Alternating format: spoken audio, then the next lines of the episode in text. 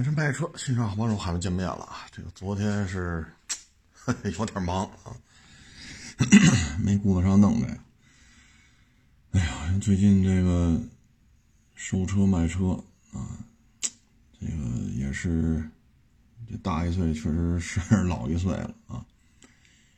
养完了车之后，浑身关节疼啊，腰椎呀、膝盖呀什么的。然后你包括看气门仪，看时间长了，眼睛也受不了啊。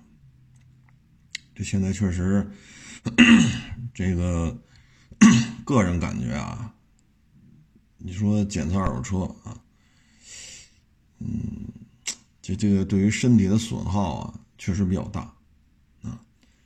现在感觉就是膝盖、腰椎啊，包括这个眼睛啊。这个退步都比较明显。你说眼睛退步吧，这咱正常，啊，正常，毕竟四十多了嘛，啊。但是现在因为啊，你趴发动机舱里看车，趴后备箱里看车，你肯定是撅着嘛，啊，这腰椎长常年这么干受不了。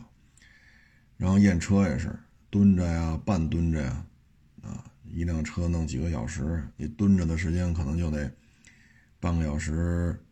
四十分钟啊，再加上最近这活也多啊，确实也就没顾得上。哎呀，没顾得上录这个啊。昨天啊，拍了一小视频，说的是什么呢？就是这个宝马三系和奔驰 C 进行了一个碰撞实验啊。两台车呀，迎头对撞，百分之五十偏置碰撞实验。嗯，应该说碰撞之后这个状态吧，对得起他们这个身价啊。这个身价和这个碰撞实验的结果，我觉得可以，值啊。咱别说保养贵呀，呃，车龄异常，这个毛病多呀，维修费用高啊，车龄异常它不如什么皇冠、汉兰达保值啊。咱别说这个啊，咱不说那，咱仅仅就说这次碰撞实验确实做得非常好。但这里边呢，差别点在哪儿呢？这次参加碰撞实验的呢，奔驰 C 是有膝部气囊的，呃，宝马三是没有的。但是两台车呢，看着假人的传感器的数据分析啊，两台车假人因为膝部气囊是差距是差差距的点嘛，两台车两个驾驶员的这个假人下半身碰撞实验的表现一样。啊，所以就说明什么呢？宝马三系没有膝部气囊，对于成员舱下半身的保护达到了有膝部气囊奔驰 C 的水准。这个呢，还还好吧？毕竟最终成绩不相上下啊，都是比较出色的。它这个碰撞实验呀，让人觉得比较别扭在于什么呢？就是它的追尾啊，这追尾啊，国内也很少有人做。他这个追尾啊，有点意思，时速八十公里，啊，他拿了一个，呃，一个正方块吧，底下架上轱辘，加速到八十，加速到八十呢是百分之七十偏置碰撞实验，不是正好怼在这车屁股上，它是百分之七十，啊，结果这一撞差距就大了，啊，首先呢，这个成绩不好的就是奔驰 C，差距确实有点大。大到什么程度呢？奔驰 C 的吸能盒几乎就没有变形，啊，几乎就没有变形，这个就有点不应该了。为什么呢？因为这个三厢长轴的奔驰 C 这一下被撞成了两厢车，后备箱完全瘪进去了。但是这吸能盒其中一个有轻微变形，另外一个基本上就没有变形。所以可想而知，您这个车尾这种支撑结构，它是出现了明显的问题，所以它才会说吸能盒基本上还能用，一个有轻微变形，一个基本没变形，但是三厢车变两厢了，所以这车尾啊设计上肯定是出现了一些问题，啊，嗯，然后通过这个假人数据分析嘛，它后排安了一个假人。这个假人受的是致命伤，也就是说呢，基本上就这一撞，基本上人就没了，啊，基本上人就没了。而且我看它碰撞实验吧，奔驰 C 这椅子呀是有松动脱落的迹象啊。那宝马三呢也这么撞，但是宝马三撞完之后吧，首先它还是一个三厢车的样子，只不过往里往里被撞进去、凹进去了啊，旋进去。但他能看出三厢车了。最重要一点是什么呀？后备箱盖人拿手不借助工具的情况下，用手就能把这后备箱盖还能打开，这一点差距就非常大啊。然后在这里边呢，呃，假人宝马三后排的假人也是受到了致命伤，也就是说，两台车在追尾八十公里的时速，百分之七十偏置碰撞实验的时候，两台车后排的假人传感器得到了数据，基本上可以判定这两个假人当场就会挂掉，当场就死亡啊！所以你不要看两厢三厢啊，你就看结果吧，因为最终要看假人能不能活下来。最终碰撞实验成绩显示，三厢变两厢也好，三厢被瘪了一块也好，假人都是当场死亡啊。嗯，但是奔驰 C 吧，它还出了一件事儿，我觉得有点意思啊，就是奔驰 C 的油箱被刮了啊，险些就被扎漏了啊，这油箱外壳出现了明显的这种扎伤。啊，扎了一个大洞，但是呢，差一点儿就漏。如果再再大一点儿，或者再寸一点儿，这个油箱就漏了的话，大量的汽油按这么正常行驶来说啊，咱不说碰撞实验，按正常行驶来讲，这个油渗漏出来，遇到明火，那这就是起火。起火之后，那后排假人是死是活就不用再去考证了，因为油箱就在后边。这玩意儿着了火，你说里边你也不用问了，肯定是死里边了啊。所以这次呢碰撞实验吧，奔驰 C 的表现确实，首先呢前排碰撞实验吧，没吸不气囊的跟有吸不气囊的成绩基本上一样，都很好。嗯，我们就看结果啊，不看过程，所以成绩都很好，那就 OK，是吧？谁也别说谁，反正成绩都挺好。但是后边追尾这个呢，差距确实非常大，包括你车尾变形这么大，这么大幅度的变形，那你变形之后呢，油箱也受到了重创啊，所以这个确实，我们认为呢，可能这个跟北奔生产的这个版本有关系，因为在海外呢，个别地区呢，它也会做这种追尾测试，当然了，车速不一定会干到八十啊。但是，海外啊，速度没有这么快的追尾测试当中，没有出现过这这么严重的问题，啊，咱们这次呢，反正速度也是比较快，能干到八十公里了，嗯，所以我觉得这车可能还是跟北奔生产的这个版本是有直接的关系的，啊，毕竟宝马三没事那个也是国产的，这个也是国产的，那个加长了，这个也加长了，啊，所以这次碰撞实验吧，这个。呃，我觉得比较根尬在于什么呢？就是三和 C 撞了，那 A 四怎么办？这个呢，我认为是这样啊。首先呢，它牵扯一追尾碰撞，那追尾的碰撞实验呢，你最好就是后驱对后驱，你不能说拿一前驱车跟一后驱车都来参加这种八十公里，就车啊是停在这儿的，那个移动的。移动的车是八十公里的速度啊，奔驰 C 和宝马三停在这是不动的啊。那这个时候呢，因为你要是后驱和前驱的话，像 A 四要是前驱的话，它后边这个结构呢，最起码后边这是传动轴到从前面到后边，这传动轴是没有的。后桥这边啊，它就通过齿轮带着两边半轴，半轴带着轱辘，这套东西它是没有的。而追尾测试呢，这套东西有和没有确实。也不太一样，所以呢，我觉得牵扯到八十公里追尾碰撞了，这个测试那就不能够再让前驱后驱混搭着来了啊！所以我觉得 A 四没参加呢，可能跟驱动形式不一样是有关系的啊，是有关系的。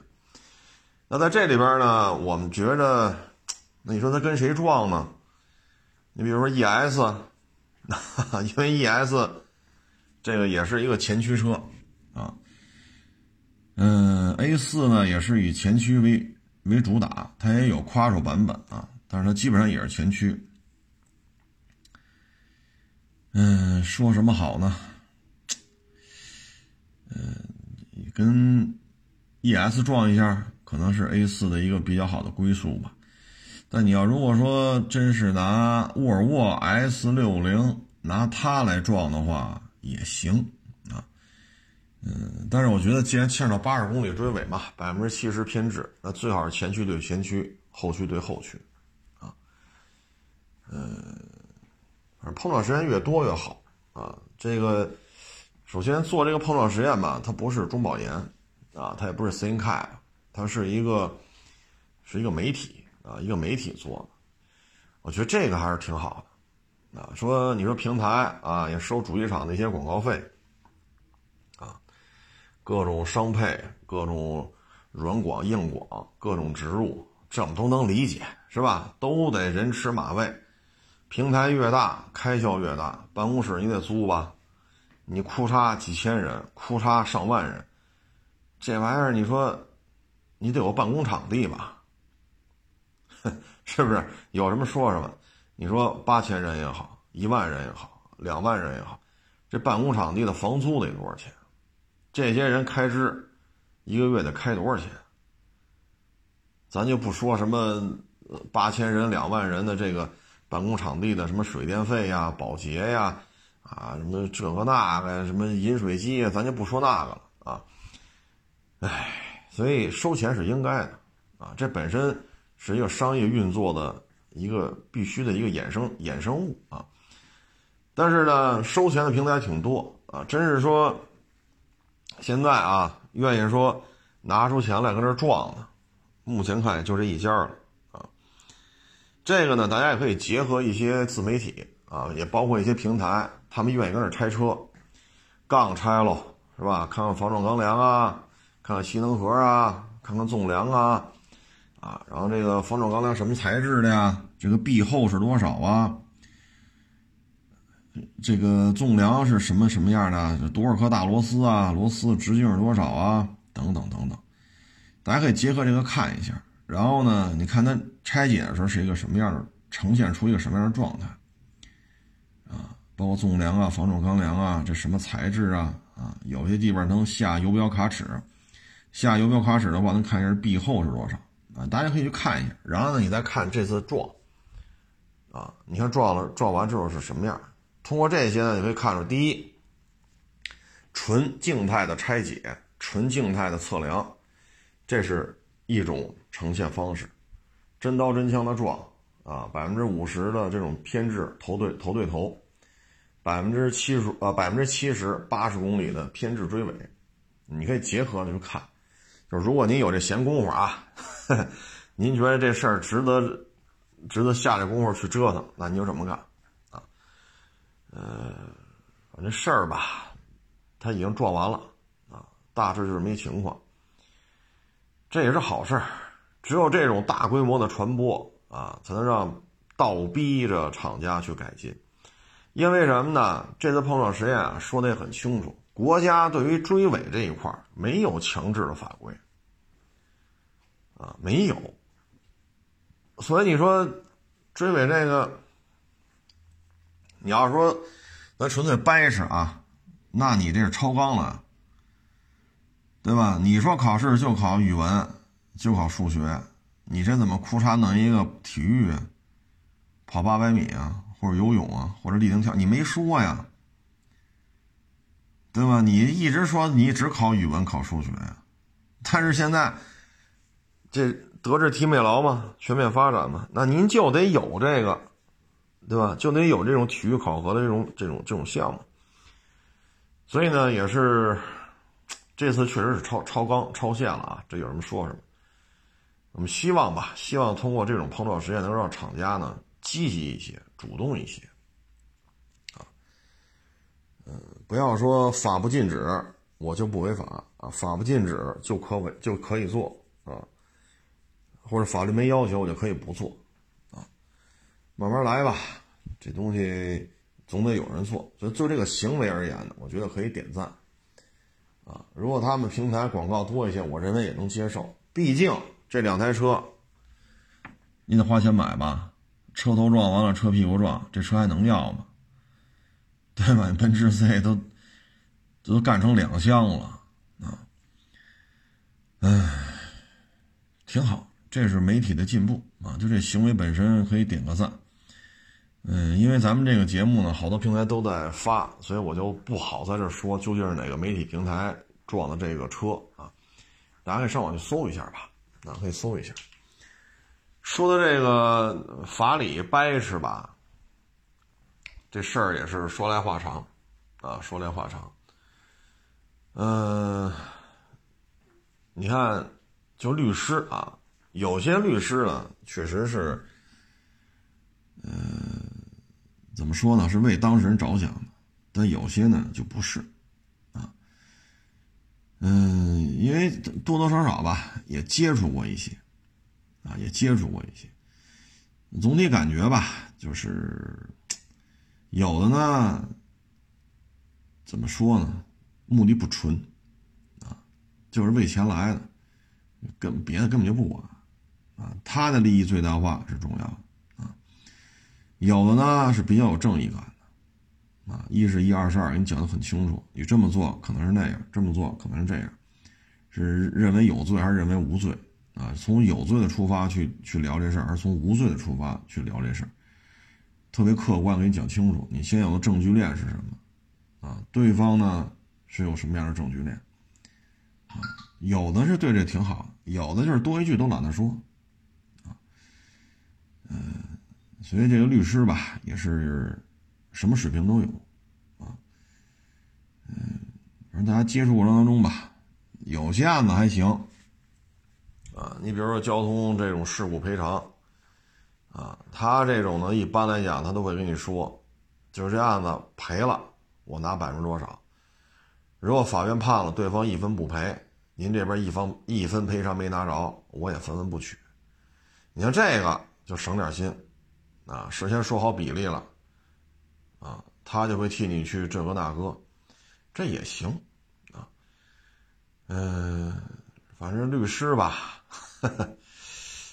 呃，这这个技术门槛比较高。啊但是我们接触当中呢，就是这里边也有些人确实是拿这个法律啊去做一些让人觉得比较尴尬的事情。你像好几年前了，我也遇着过遇遇着过这么一位啊，也是个搞法律的，说自己是律师，跟我订一车，交了几千块钱定金。我说行，那到点了，你该交尾款了呀？不交，没钱。那宽限几天再交。还是没钱。哎呀，我说这车这么一聊，这车我得压我手里了。啊，我说您这你要这么一而再再而三的说交了定金没没车款，交了定金没车款。我说这没车款也不是我造成的呀，车也给您压了，对不对？这就不行了，必须把定金退我。我说这为什么要要定金要退你呢？你没钱了呀？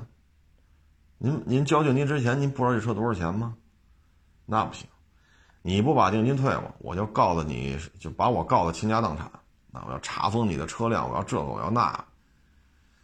哎呀，我一看吧，这人特年轻，啊，但凡在社会上晃了晃了、溜达溜达，不会这么干，啊。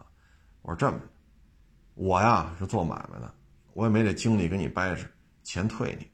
然后呢？拜托您将来像这种车啊，人家不把你不推，就因为这种情况啊，你一而再再而三的毁约，一而再再而三说自己没钱买不起，然后还得把定金退你，把我们一拖再拖。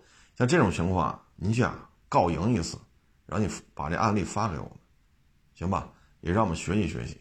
买家反悔，买家因为没有钱，然后还要查封我的车，我说您可以试试啊。回头你要有成功案例，您发给我。这么一晃呢，也好几年了啊，他也没把这案例发给我啊。所以有些时候呢，你会发现呢，就是学了一些法律之后吧，反而变得无法无天了啊。呃，就是有些时候你明显觉得就是连帮带下啊，这一代工这在我们日常工作当中嘛，也能也能接触到啊，也能接触到。嗯，就这种就是法律呢，说来伸张正义啊，维护这种呃被害人的权益，确实确实是这么说的啊。但实际上处理起来吧，还得看啊，因为有些人呢擅长的是房产，有些人呢擅长的是交通事故，有些人呢擅长的是这种遗嘱，各种遗嘱，有些呢擅长婚姻啊，有的呢可能擅长的就是。这种房屋、这种建筑类的，啊，建筑类的，啊，就是工程类的，啊，工程类的，有的呢像房屋啊，有擅长工程类的，有的擅长装饰，啊，因为它现有很多具体的专业术语啊，有的呢擅长房屋买卖，有的呢擅长这种新房的这种房产证、产权，有的呢擅长二手房买卖、买卖合同，啊，所以就是房屋呢，它也分很多门类啊。它相关的一些专业术语，你学过法律了，你拿下律师的相关证照了，你也未必搞得清楚。你就必须得去了解这些东西，啊，你比如装修，啊，这个线用什么样的铜线，啊，家里边走这电线，啊，用多用多粗的，啊，然后您这个开关用多少的，用多大的？因为现在很多开关它是有容量的。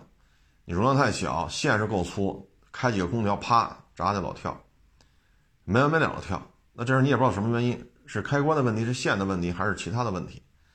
所以这个呢，他律师他需要了解这些，啊，包括这踢脚线怎么做，啊，你包括这阳台封阳台贴瓷砖，啊，你这个砖儿面就是它有垂直面和水平面，这之间过渡怎么过渡？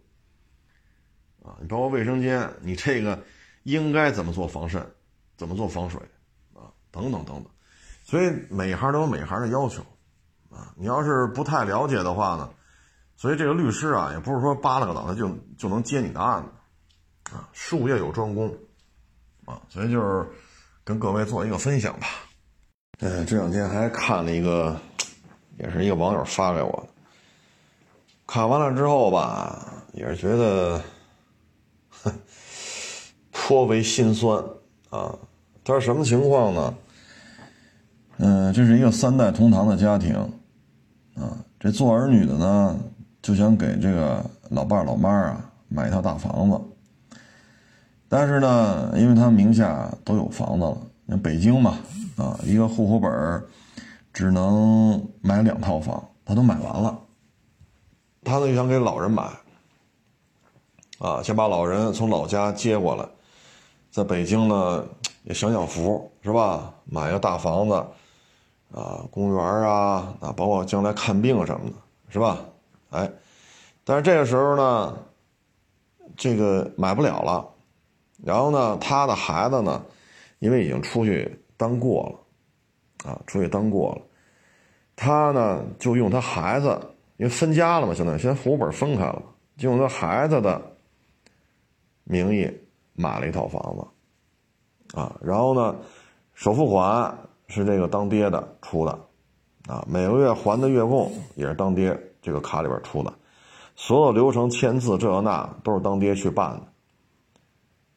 但是呢，现在这儿子呢，啊，说祖孙三代嘛，这出钱的相当于中间这一辈给上边老祖啊，然后这当孙子的相当于是这当孙子现在不干了。让老家搬出去，这房子就是我的，名字就是我，房本就是我，我就要，我就要要这房子。哎呀，我这事儿办的，啊，因为当时呢，这做父母的呢，要给自己的父母买这房子，用的是自己亲生儿子的户，他呢就什么都没写，什么都没写，就把这房子落在他这个，相当于这三代当人当中。相当于这个孙子嘛，就落在他的名下。现在就反悔了，让老人必须搬出去。我要这房子，啊，我要住这大房子。其实他也有房子，啊，所以像这事儿吧，就得进行诉讼了，啊，你说老人吧，七老八十了，啊，其实啊，咱说句不太合适的话啊，可能也活不了多少年了。这做儿女的呢，就希望七老八十了，给他接北京来，对吧？弄一大房子，公园啊什么的，环境也挺好啊，周围也有医院，啊，就相当于晚年晚年呢，就是过几天舒心日子，对吧？说月供什么这都不叫事儿，这都还得起。但是因为买不了，所以拿已经分家的儿子，用他的就就相当于就已经分家的孙子用他的名买的。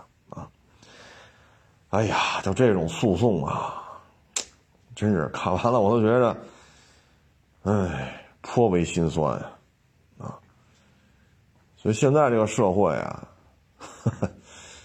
哎，这种情况应该怎么办呢？叫借借标买房，就借他的名额去买房。你像这个，就一定要写清楚，啊，这钱是谁的？啊，谁出的？是一个什么样的情况？用这个孙子的名儿来买这个北京的这套房，然后父母和这相当于中间这一辈和下边这一辈都应该做一个公证，证明这件事情双方都是达成一致了，认可这种行为，钱归谁啊？相关的法律流程应该怎么操作？你也把这事情注明啊。这里边还容易产生纠纷的就是什么呢？你比如说，兄妹之间、姐妹之间、兄弟之间，你比如说这当大哥的，他呢在中关村一二三小那儿，他有一套房子，然后孩子呢，人家上完小学了，啊，过了几年之后，这个又可以继续落一个户口，接着去上这个小学。那大哥的亲兄弟啊，或者亲妹妹。啊，或者他的亲姐姐、亲哥哥啊，甭管什么，就是血缘关系平辈的，说找他来了，能不能把这房本换成我们家的？等我们家孩子落完户、上完学，把房本给你过给，再给你过回去。这种行为也是非常危险的，非常危险的啊！你不要说啊，没事，你过给他吧。你先落着户，落了户，然后上上完，等你们家孩子上了初一的时候，你再把房子过回来。说是这么说，但是你别忘了，这房子可不便宜啊，啊，十大几万就算便宜的了。要是说特别牛的一些房子，那这些学校边上可能得奔着二十万一平了。四十多平米就能跟你要九百个，这可不是一笔小钱了。你要六七十平的，那妥妥一千多万。你说咱出去上班去，咱创业去，咱开公司去，咱打工去。哪儿就能挣出一千多万来？哪儿就能挣出这九百多万来？所以这里边也有纠纷啊！所以在巨额的财产的这种这种操作的时候呢，所谓的亲情、血缘关系，都是需要你考量清楚的啊！千万千万要注意，包括这父母给孩子买房，说小两口结婚了，对吧？但是当时吧，家里条件可能不具备。就凑合住了，但是现在过了几年了，哎，这做父母的可能家里有点钱了。那父母，比如说男方的父母出钱买套房，这个时候一定要写写一个协议，就是这父母买的这套房，虽然落在这儿子的名儿，这不是已经婚姻期间取得的房产吗？这一定要写清楚，这是男方父母给男方的财产，这有相关协议的，大家可以上网去查一下。这样的话呢，将来离婚的话，这房子还归这小孩儿不归那个他媳妇儿。啊，所以男方父母干这事儿的时候，一定得想清楚，这是婚内财产，婚内财产，父母出资给自己儿子买，不希望将来离婚的话，当然了，不离婚最好，白头到老嘛，对吧？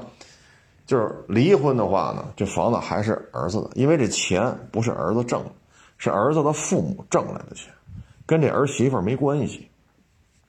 啊那这些都事先都得写清楚，啊，你不写清楚的话很麻烦，啊，再就是什么央产房，央产房因为产权的解析呀特别的复杂，没有一个完全一样的流程。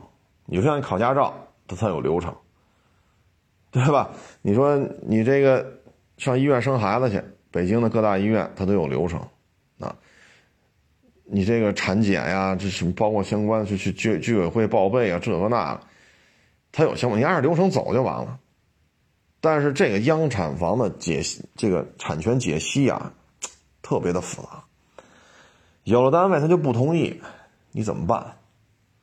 啊，包括老人老一辈分的央产房，老人没了，百年了，下一辈继承了，下一辈继承想把这房子卖了，这时候你不见得卖得了，因为原单位可能给你的答复是你可以继承，世袭罔替，你就住去吧，卖没门儿。就是不给你办。而这时候，如果你跟对方签了协议了，对方给你打了钱了，然后过不了户，责任在谁呀？在卖方。那对方要追究你的话，往好了聊，你也要赔给对方房价的百分之多少？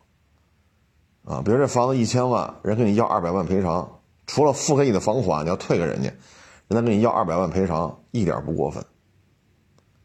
因为上法院告你，那就不止二百万了，一千万的房产，人一千万打过来了，你也收着了，人家也付了，然后过不了户，那你说责任在谁？人家那边没有任何毛病，毛病就在你这边，因为你继承了老家的房子，老家单位说了不给你办这手续，你这房禁止交易，完了，你说赖对方，你赖都赖不着。啊，所以有些时候这个牵扯这些东西啊，一定得写清楚。譬如说像央产房啊，你说卖卖方啊，甭管您是怎么能来的这房子，一定要写清楚，加上一句话，比如说五个月之内，从双方签订协议起五个月之内，或者说从买方打定金之日起一百五十一百五十个自然日啊，或者一百二十个自然日，或者一百八十个自然日。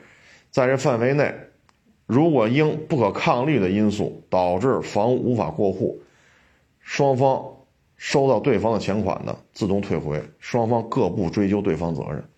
类似的话啊，一定要写上。你不写上的话，很麻烦，很麻烦，对方就起诉你了。为什么一千万打给你了？好家伙，仨月、四个月、五个月，你办不下来，对方能干吗？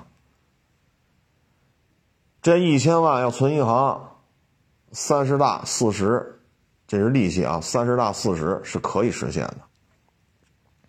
我说的不是什么理财啊，就是存银行，一年三十多，三十大几，四十是可以实现的。这个收益，好家伙，这一千万打到你这边来了，人家付了，钱付的很清楚，上面有有流水证明嘛，银行有出具是证明了。三个月、四个月、五个月、六个月，那对方能干吗？要起诉你，你肯定败诉啊！真是上了法院要起诉你了，那就不是赔一百万、赔二百万，意思意思了啊！所以这时候有时候卖房，你说买房这那，卖房你也有风险的，所以事先这些东西都要说清楚啊。比如你买房，你说我买房我是要分期，对吧？房主也认可了，可以等你，比如说。正常可能两到三个月，那您这分期可能四到五个月。对方说可以接受你分期付款，五个月之内付清，就是让银行把这钱打给他啊。但是你要有个心理准备，就一定要注明，就是因银行贷款办不下来，卖方应该把买方付的钱退回来。如果是二手房的话，那中介也不收取任何费用，卖方也不收取买方任何费用。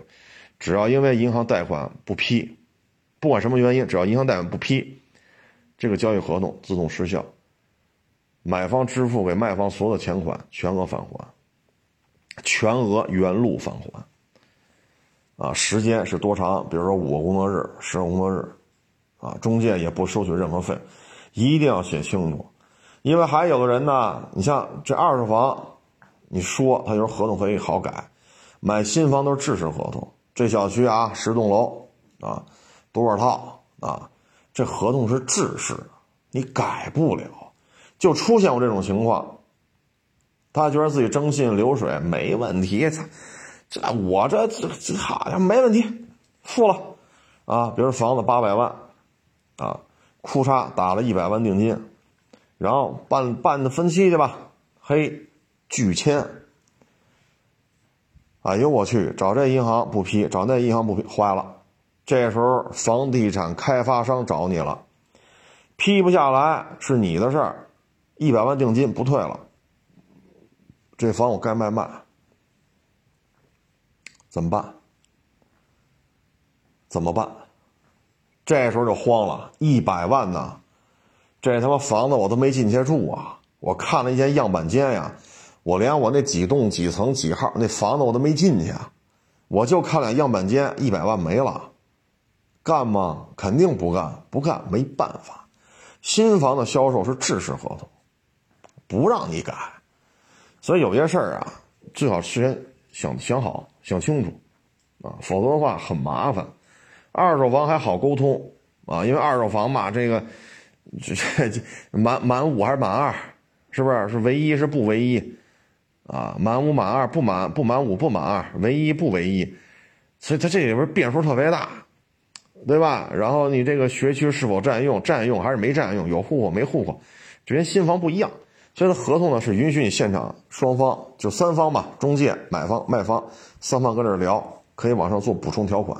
新房百分之九十九不允许你改，标点符号都不许你改。所以各位在办这些事儿的时候呢。还是得想清楚，千万别让自己承受这种。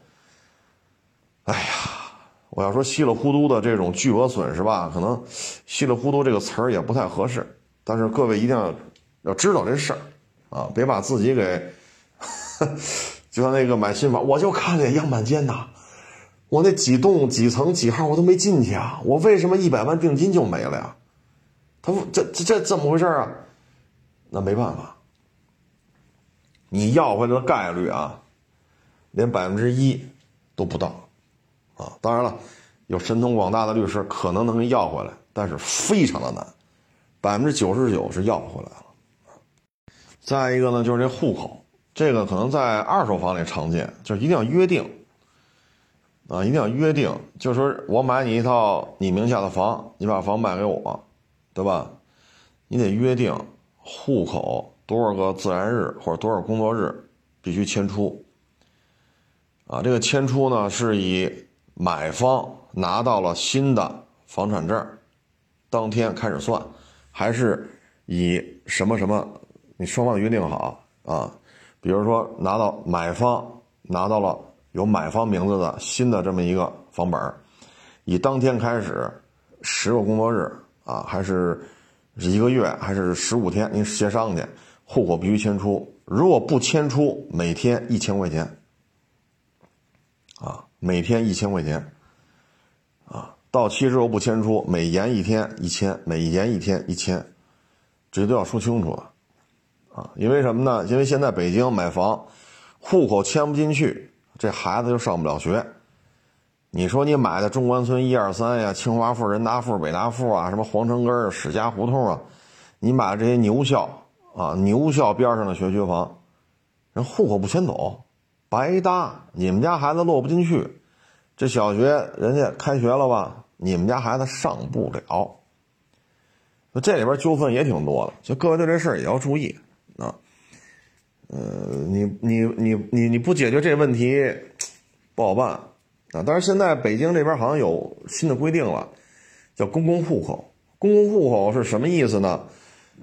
因为户口必须落在一套房子上，但是假如说我就这一套房，我得把它卖喽，等卖的时候我户口没地儿去了呀，那我户口迁不出去，我就只能还落在这儿啊。那派出所迁户行，派出所问你户口迁哪儿去？没有，没地儿迁，那派出所也不给你迁，没法迁。那你这房子就得有户，有户对方就进不来，可以住没问题，户口进不来，学区怎么办？这都是事儿。就在这种情况之下呢。现在出叫公共户口，就是像这个，给你政府出一个地儿，你们这样的 迁到这儿来，行吧？你北京的还是北京的，上海的还是上海的，他给你出这么一个，你迁到这儿来，这样的话，新的房子这个房子的主人就要把孩子的户口迁过来，这样就行了，啊，所以这事儿主要是各位得想清楚啊，不想清楚的话，哎呀。很多问题真是太麻烦了，啊，真是太麻烦了，啊，这买房，哎呀，其实买新房纠纷啊也不少，买二手房纠纷呀也不少，啊，就跟这二手车一样，买新车也有纠纷，买二手车也有纠纷，啊，所以对于这些事情吧，各位心里要了解一下。呃，如果这些不事先有所了解，尤其是房子，因为房子的金额普遍偏大，尤其是北京，一两千万、两三千万这样的房产多了去了，啊，多了去了。但你说老子说上千万二手二手车有没有？非常少，占比非常低，绝大多数是几万、十几万、三五十万，绝大多数都是二十万以下的车。啊，甚至于十万上下的车，这占比啊是占主流的。但像北京来讲，房产哪有十万块钱一套的楼房？没有了。啊，你就是密云、房山，是吧？延庆、平谷，你上那儿买去，他也没有十万块钱一套的楼房。啊，便宜了，便宜了，也不可能十万。尤其是一些学区房，那动不动就一两千、两三千。所以大额资产啊，最好是想明白，啊，想明白。嗯，特别是牵扯到什么呢？老家给已婚的子女买房，不希望离婚的话，对方就是孩子的爱人参与分割。包括像刚开始说那个三代同堂，中间这一辈儿想尽孝心，用下边这一辈儿的指标买一套房子，挨着公园，挨着医院啊，又是南北通透的，让外地的上一辈老祖过来 颐养天年。那这个就属于借名买房，事先都得写。别看是亲儿子，怎么着了，照样翻脸。亲儿子照样跟爹妈翻脸。其实让咱们说，哎呦，你你再等几年，七老八十了，能活多少？能活多少？咱这么说不吉利啊。但我这说客观事实，熬一熬不就完了吗？再说了，你是独生子，老祖的房产、爹妈的房产，将来不都是这孩子的吗？要咱这么讲道理，肯定是这个道理，大家也都认同，对吧？但他就有着不孝顺的呀，他就有着较劲的孩子呀，他就得跟自己亲生爹妈争爷爷奶奶住的房子呀。您说是不是？所以有些时候确实，要是我一说，我都觉得心酸嘛，真是觉得心酸。你说这个中年人，他给他的父母买套房，对吧？晚年享享福，过几天。松快日子有错吗？没错，绝对孝顺，对吧？绝对孝顺。哎，所以有些事儿吧，你跟法官讲去，这法官说是我同情你，你确实很孝顺，但这房产房产证上这名字是你们家这个第三代啊，对吧？你这，你说人家说是赠与，人家不说借名买房。这孙子辈就说了，爹妈是赠与，你就说是借名买房，文字的东西呢，公证的这些材料呢，啥也没有。你说你让法官怎么做？孙子辈就说了，爹妈赠与我的就是我的，我就不让他我那爷爷奶奶里边住。从法理上来讲，确实，他就说赠与，你说你有招吗？那你非说是借名买房，谁有书面东西？谁也拿不出来，你让法官怎么判？所以很麻烦这种事儿，啊，哎，所以在新的二十一世纪吧，新的这种社会背景之下吧，有些时候血缘关系啊、亲情啊，哎，这有时候我也不知道该说什么好了。咱聊点美食啊，前两天聊那个宫保鸡丁怎么做啊。好多网友都给我留言啊，那还挺热闹的。那今儿咱说这五花肉吧，啊，五花肉啊，我觉得，嗯，确实过瘾啊，这东西吃着就过瘾，浓汁厚味儿啊，嗯，下饭啊。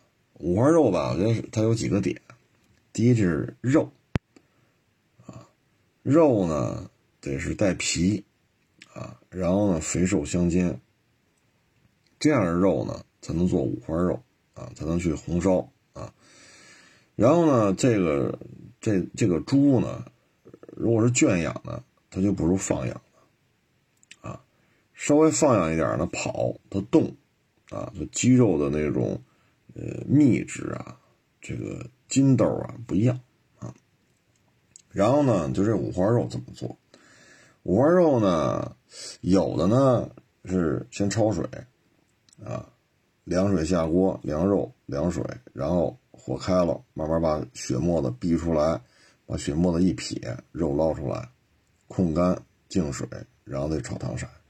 有的呢不是这样，它呢先放油，放完油呢里边放一点香料，啊，嗯，这放什么香料咱就不好说了，各地有各地说法啊。有的就是放油放香料，花椒啊，呃，香叶儿啊，什么。稍微点点葱啊什么的，它呢在这油里边呢，把它煸出味儿来，香味儿，然后呢把这肉块子倒进去，就这么煸，啊，就这么煸，把这个肉呢煸出色来，啊，然后拿出来，然后呢就去炒糖色，啊，所以这个，呃，有不同的处理方式，啊，我个人比较倾向的呢，还是切成块，然后呢凉肉凉水。起锅，啊，然后把水烧开，把血沫子撇出来，然后肉蒯出来，控干水，再去下锅炒糖色。炒糖色的时候是不搁香料，这是我个人比较崇尚的做法啊。炒糖色的时候是不搁香料的，然后呢，你把这些加进去之后，啊，把肉加进去之后炒糖色。糖呢，我觉得炒糖色很简单，啊，把白糖倒进去。啊，然后油温慢慢一起来，这糖呢就呈现那种咖啡色了。啊，再从白色变成咖啡色，然后啪一起泡，肉都下锅了，啪啪啪一翻，红烧肉呢蘸满了这个糖浆，这属于白糖的那种浆糊似的啊，炒糖色，裹上色之后，你就可以下点这个其他的东西了啊。这里边呢，您去腥呢，肯定得加料酒。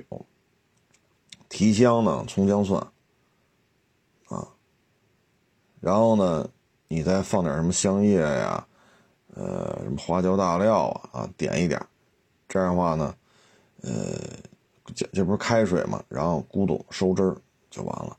这个时候呢，这个五花肉，哎，收汁儿之后一出锅就行了，啊，有的呢，五花肉收完汁儿之后吧，它还不过瘾。那个做法我就不太崇尚了。它有它点明油，点明油呢是让五花肉啊看起来色泽呀更加的鲜亮，啊更亮更润啊。但是实事求是的讲，五花肉本身这菜啊，这道菜就够腻的了，啊，这热量啊，这个是吧？你再点层明油，这东西，但是色泽确实好啊。有什么说吗？点了明油和不点明油它不一样啊。然后呢，弄完之后，出锅就行了，啊，有的呢就是除了搁盐之外呢，还要搁点干红椒，啊，有的不搁，搁多搁少呢随您了，啊，我去南方吃这道菜的时候呢，它偏甜，偏甜啊，嗯，有的你要往西南地区去呢，这里边呢可能干红椒搁的多，它呢偏辣，啊。你要是东北吃这个红烧肉呢，咸，它偏咸，啊，就各个地方呢都是红烧肉，但出来口感是不一样的，啊，口感是不一样。这东西啊，就是这小火慢咕嘟收汁儿，不能大火啊爆煮，这可不行。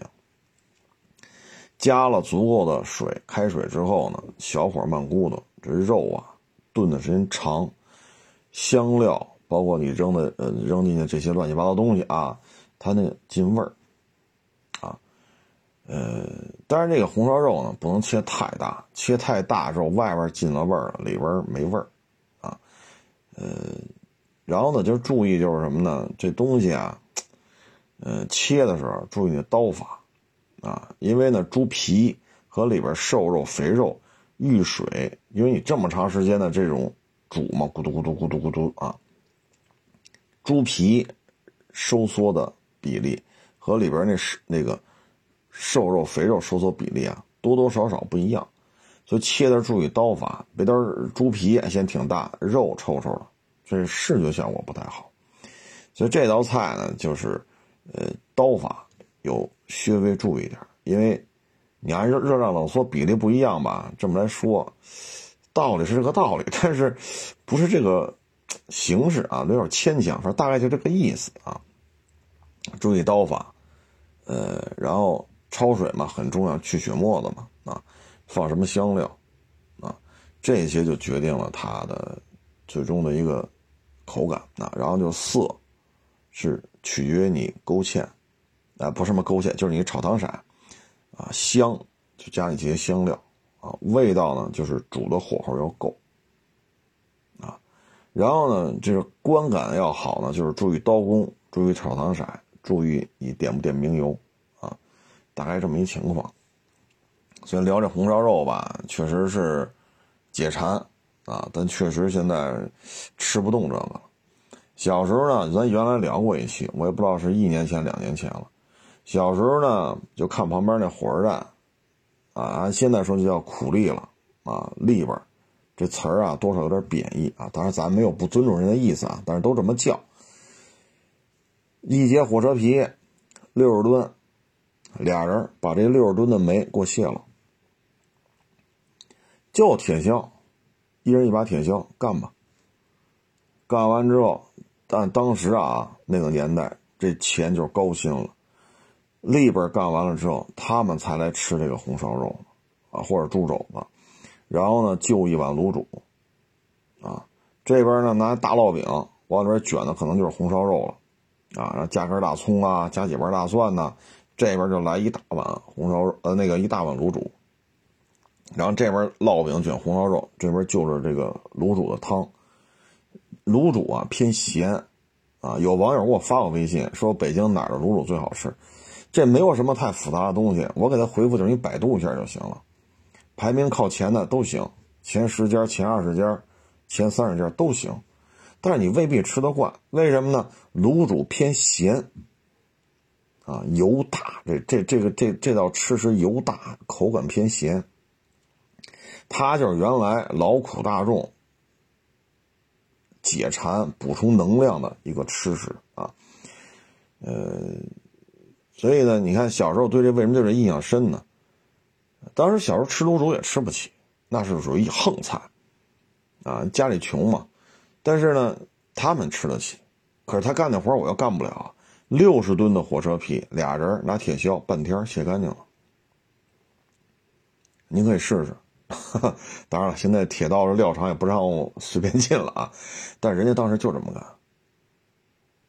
啊，无冬立夏，六十吨没问题，半天给你卸干净，干干净净的。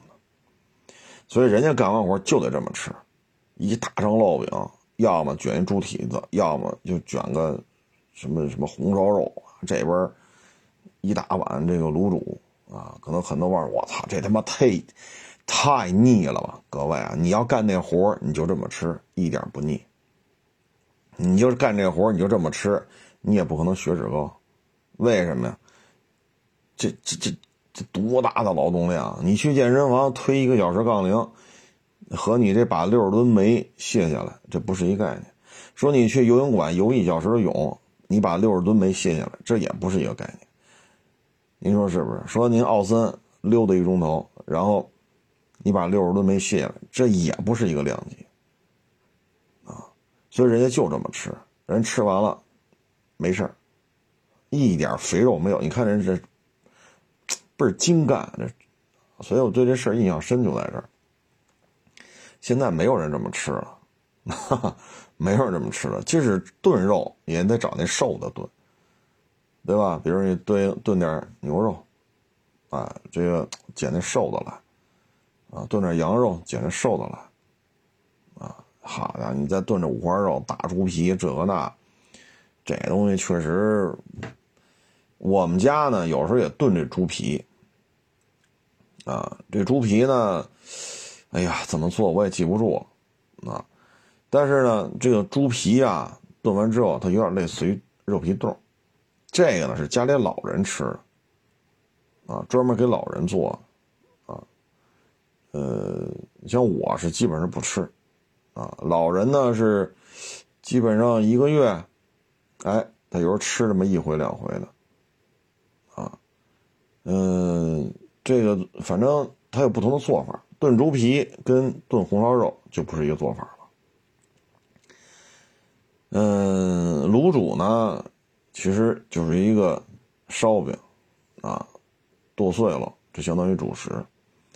底那些猪下水炖熟了，啊，那个因为猪下水是有味儿的，所以你这个卤煮的这锅汤，它的味道就偏咸，啊，油比较大，味道比较重，它偏咸，口重啊，所以它能遮住这个下水的这种味道，啊，所以卤煮呢，第一。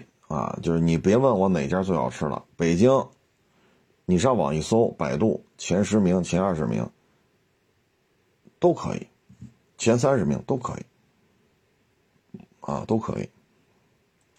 第二，它口味偏咸，啊，当然你说就大蒜吃，就葱吃行，但是呢，你吃吃这么吃完之后，你没法跟人打交道，一张嘴全是味儿啊。嗯，你吃说很多外地的网友来北京，说我得吃卤煮去，到底咋回事？卤煮你不见得吃得惯，为什么呢？刚才说了，它是那会儿穷苦大众吃的东西，都是重铁路，比如说拉洋车的，比如说给人送水的，那会儿没有自来水，推着一桶一桶给人送，多大的力气！这手推车啊，车上多少桶水，这多大的力气！啊，要挨家挨户送煤的，啊，所谓的利本，所谓的苦力，这话确实有点贬义啊，有点大不敬了。但咱只是这么说，因为那会儿就这么叫啊。他们需要大量的能量补充身体，所以他们来吃这个咸。为什么咸？除了褶味儿之外，对于他们来讲，出汗出这么多，他需要补充盐分啊。所以您在吃卤煮之前呢，你要就为什么要讲菜理？什么叫厨子给服务员讲菜礼？什么叫菜礼？这道菜是什么时什么一个背景产生的？啊，当年说酥造肉这个那个啊，然后弄猪下水这个那，反正那会儿就也挺忙活的。然后出了这个卤煮，啊，有主食，就是那个烧饼剁碎了，啊，这个也要过过汤啊，不能说这烧饼倍儿硬。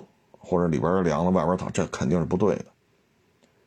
啊，要煮烂了、煮透了，有一点点嚼劲儿就行了。你不能煮成跟粥似的，那也不对了啊。所以呢，这个烧饼切碎了什么时候下，怎么煮，煮多长时间，这是有火候的。再呢，那大肠子什么这那个，夹出来啪啪啪一剁，往往碗里一一一一扒拉，齐了。啊，烧饼哗哗一剁，下锅煮，煮完往里倒，齐了，然后一浇汤，齐活。它是有这种制作流程的，它是有产生的时代背景的，它是有当时那个时代背景下谁来吃，所以你吃卤煮之前，你要去理解，这叫菜理。菜里不光是说啊，放放糖就偏偏甜，放盐就偏咸，放辣椒就偏辣。这也是菜里，没错，这确实也是菜里。就刚才我说了，红烧肉南方什么味儿，西南什么味儿，东北什么味儿，它都有它的特点，这也是菜里。但是这道菜本身产生的时代背景和当时什么人来吃，它为什么这个口味儿？一，这猪下水这点东西味儿重，所以稍微盐得重一点。第二，吃的人也需要它咸一点，因为出了太多的汗。所以这些问题都要整明白了，您再去吃。复杂吗？不复杂。您上百度也好，您上什么其他的 APP 啊，前二十名、前三十名都行，啊，都行。当然了，二环、三环老店多一点。其实石景山也有老店，也做了很多年了，很多很多年了。我刚一上学，石景山那个卤煮店就在呢，一直到现在一直没关门。啊所以这个呢不是太复杂的一个做法，呃，具体大家就看吧。这这就是吃过就行了。因为你像我，我这一年也吃不了一回两回，油性太大，自己岁数也大，啊，所以这个不太适合我这种状态。还有一个呢，就是豆汁儿，豆汁儿是一个非常有益身心健康的这么一种，你说饮品吧也行啊，但是很多包括北京。生在北京、长在北京的，他也喝不惯，啊！你像来找我的，有些生在北京的、长在北京的，他们有时候会拿点豆汁来，然后我们在我那店里就喝豆汁聊天啊，弄点烧饼，弄点焦圈，弄几根咸菜，我一边喝这一边聊，一聊聊半天。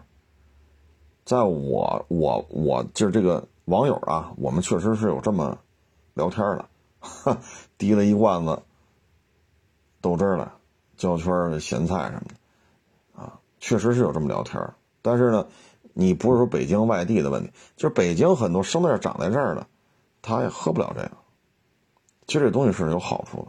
刚才咱说的卤煮，说了红烧肉，这对身体啊，确实啊，高油脂，这个那那个，你说的都对，没错，我绝对认可你说的啊。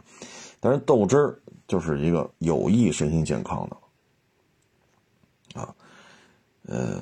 有条件的话，就可以适当的去喝一喝，啊，其实喝这个要比你喝雪碧、可乐什么的，喝美年达，要比那个强，啊，咱有什么说什么，喝豆汁比喝你刚才说这些要强，啊，呃，豆汁也是对身体非常有好处，但是尤其是外地来北京的这些网友，你更，你卤煮不见得吃得惯，但还不至于那么的逆反，但是豆汁你可能一口都喝不下去。啊，卤煮好歹还能喝两口汤，嗯，有点咸，吃点烧饼，啊，然后加加两块那个肉，啊，意思意思，反正吃个半碗应该没问题啊。所以豆汁这个就不见得了，不见得能适应啊。但豆汁确实是个好东西，好东西啊，有益身心健康，但是也不能多喝，喝多了呀，你就会发现啊，从胃里啊往上漾酸水，往上漾。所以这东西一定要搭着胶圈，搭着咸菜，而且别没完没了的。好家伙，我这能喝啊！我能喝二十瓶啤酒，来来二十瓶豆汁儿。我跟你说吧，二十瓶豆汁儿啊，按啤酒那么凉，那凉二十瓶了，你要出事儿了，要出事儿了啊！所以豆汁儿不能多喝。你看一般的小碗啊，家里吃饭的小碗，你说连着喝喝两碗就行了，三碗我都不建议。难受，啊，难受，所以这东西，喝一碗，喝两碗，就是说话的时候润润润润嘴，润润喉咙就行了，省得嗓子干，是吧？这东西可不能，可不能。你像人家卸火车皮的，人家卤煮能吃两碗，两碗卤煮，一张大烙饼卷着红烧肉，加着蒜，加着葱，咔咔咔咔跟那吃，一张烙饼加两碗卤，人能吃下去。因为人家干这活儿，但你让他喝两碗两大碗豆汁儿，这个就不行了啊！因为它多少它是有味道的啊，多少是有味道。嗯，这些东西呢都有它产生的一些时代背景啊，嗯，有它的一些历史渊源啊，所以嗯，可能假期嘛，清明假期啊，我是肯定天天去店里。就是您要是来北京呢，体验一下呢，就可以理解一下，它是这么一个状态，啊，理解了，明白了，尝一回行了，齐活，啊，至于冰镇卤煮，冰镇卤煮呢，我明确跟各位声明一下，这世界上没有这么吃的，因为卤煮啊油比较大，温度一低，就上面就结了一层，呃，怎么说呢，就炖肉。你搁凉冰箱里冷藏放一会儿，上面一层那类似于膏那种东西，那就没法吃了，啊，就跟红烧肉都是热着吃，哪有冰镇红烧肉？你吃完不就窜了吗？所以卤煮也是这样，我直接做冰镇卤煮，纯粹是逗闷子啊。所以正经吃食里边没有冰镇卤煮这东这东西，这玩意儿也不能这么吃啊。哎呀，行了，这也不多聊了啊，聊着聊着这就到四月三号啊。呃，确实也挺累的慌。谢谢大家支持，谢谢大家捧场，欢迎关注我新浪微博“海国试车手”微信号“海国试车”。